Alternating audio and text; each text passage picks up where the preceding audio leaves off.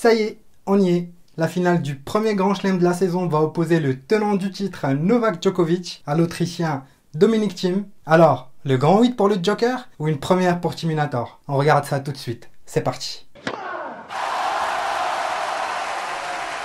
Mesdames et messieurs, bonjour, bonsoir et bienvenue sur Game Set and Talk. Dans cette vidéo, on va analyser le duel épique qui s'annonce demain matin à Melbourne. Je ne sais pas quel est votre favori, je vous donnerai le mien à la fin de cette vidéo. En attendant, n'hésitez pas à me le laisser dans les commentaires. Honneur GOAT de cette finale, le tenant du titre Djokovic a eu un parcours tranquillou. À part un set lâché au premier tour face à, l'allemand Struff, il n'a perdu aucun set. 6-1, 6-4, 6-2 face à l'inoffensif japonais Ito. Un autre japonais Paripon 6-3, 6-2, 6-2 face à Nishioka. Sérieux face à Chwartzi en 3-7. Et en quart de finale, dixième victoire en autant de rencontres face à Milos Raonic qui jusque-là était imbrécable. 6-4, 6-3, 7-6. Et en demi, 3-7 face au demi-fédéraire qui était sur le terrain. 12h30 sur le cours. De son côté, le parcours de Team était semé d'embûches. Il a lâché 5-7 avant d'arriver en finale. Les seuls matchs où il n'a pas perdu de 7, c'était face à nos Français. Eh ouais, un premier tour facile face à Manarino, 6-3, 7-5, 6-2. Son seul 5-7 du tournoi était face à l'invité australien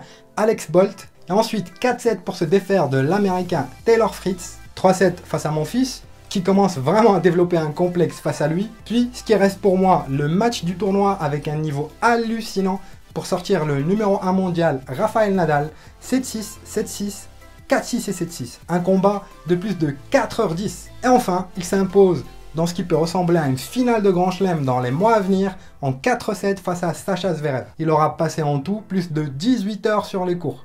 Pour ce qui est des confrontations, c'est 6-4 pour Djokovic. Jusqu'à 2016, 4-0, on n'en parle pas. En 2017, Tim prend 6-1, 6-0 en demi à Rome et se venge quelques semaines après à Roland en quart de finale en s'imposant en 3-7 en lui collant un 6-0 aussi.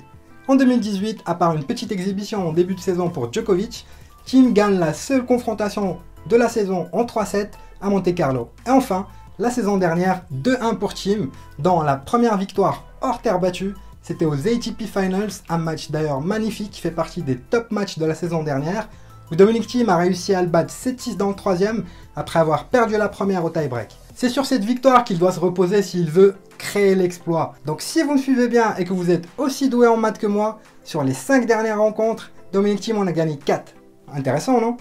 On passe tout de suite aux clés du match. Et la première, bien évidemment, pour moi, est le mental. La confiance, par opposition à la peur, le trac, l'enjeu, oh là là, la finale, je gagne, je gagne pas, je tremble ou pas. Kim part avec un déficit à ce niveau-là, forcément, même si c'est sa troisième finale de Grand Chelem, il a déjà joué la finale aux ATP Finals, il a remporté des Master 1000, mais il est en train de franchir un cap mental qui peut le faire passer du côté des grands. Et un grand, bah il y en aura de l'autre côté du filet. Il est certes serbe, mais c'est surtout un Melbourne man. L'enjeu et le jeu, il sait y faire. Cette finale jouée, 7 Open d'Australie au musée de Belgrade. Le gars est chez lui, comme Rafa à Paris ou Roger à Londres. Chacun son tournoi du Grand Chelem.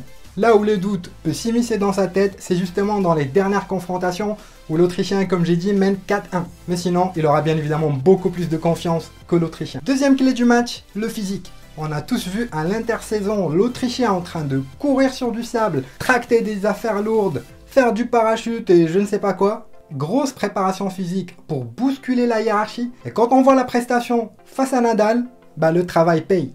Au-delà du niveau tennis qu'il a montré, il a été impressionnant physiquement et dans l'intensité qu'il a pu mettre pendant tout le match. Un peu moins face à Zverev forcément puisque son corps portait encore les stigmates du combat face à l'Espagnol.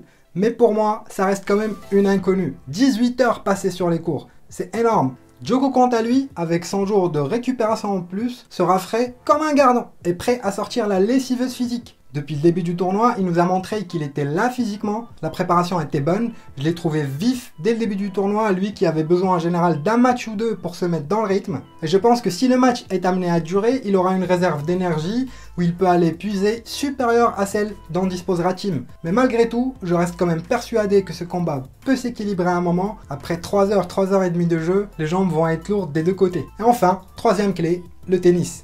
Et là, on peut imaginer ce que chacun va essayer de faire. Joko, on le sait, ne donnera pas beaucoup de points, va être solide du fond du cours, à le manœuvrer, à le contrer, à essayer de l'emmener dans ses retranchements. Il va falloir quand même que le Serbe serve bien, passe ses premières balles pour prendre le contrôle du jeu. Tim, quant à lui, doit refaire le même match qu'il a fait à Londres. Il avait fait beaucoup de fautes directes, mais quand même pas mal de coups gagnants qui lui ont permis de prendre le dessus sur le Serbe. Depuis sa victoire à Indiana Wells l'année dernière, il a pris confiance dans son jeu sur dur.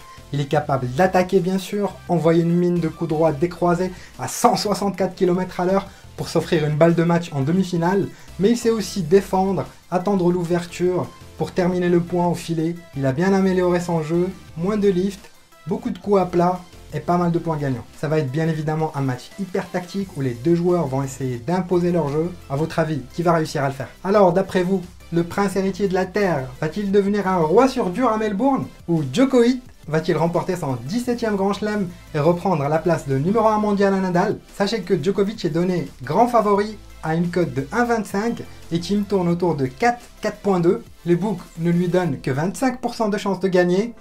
Moi je donnerais quand même un petit peu plus, entre 40 et 45. On sait jamais, il peut emmener Djokovic dans un cinquième set de tous les dangers. Et à titre perso, je vais mettre une petite piécette dessus. En tout cas, laissez-moi votre pronostic dans les commentaires. N'hésitez pas à vous abonner à la chaîne, à nous suivre sur Facebook, Twitter, Instagram.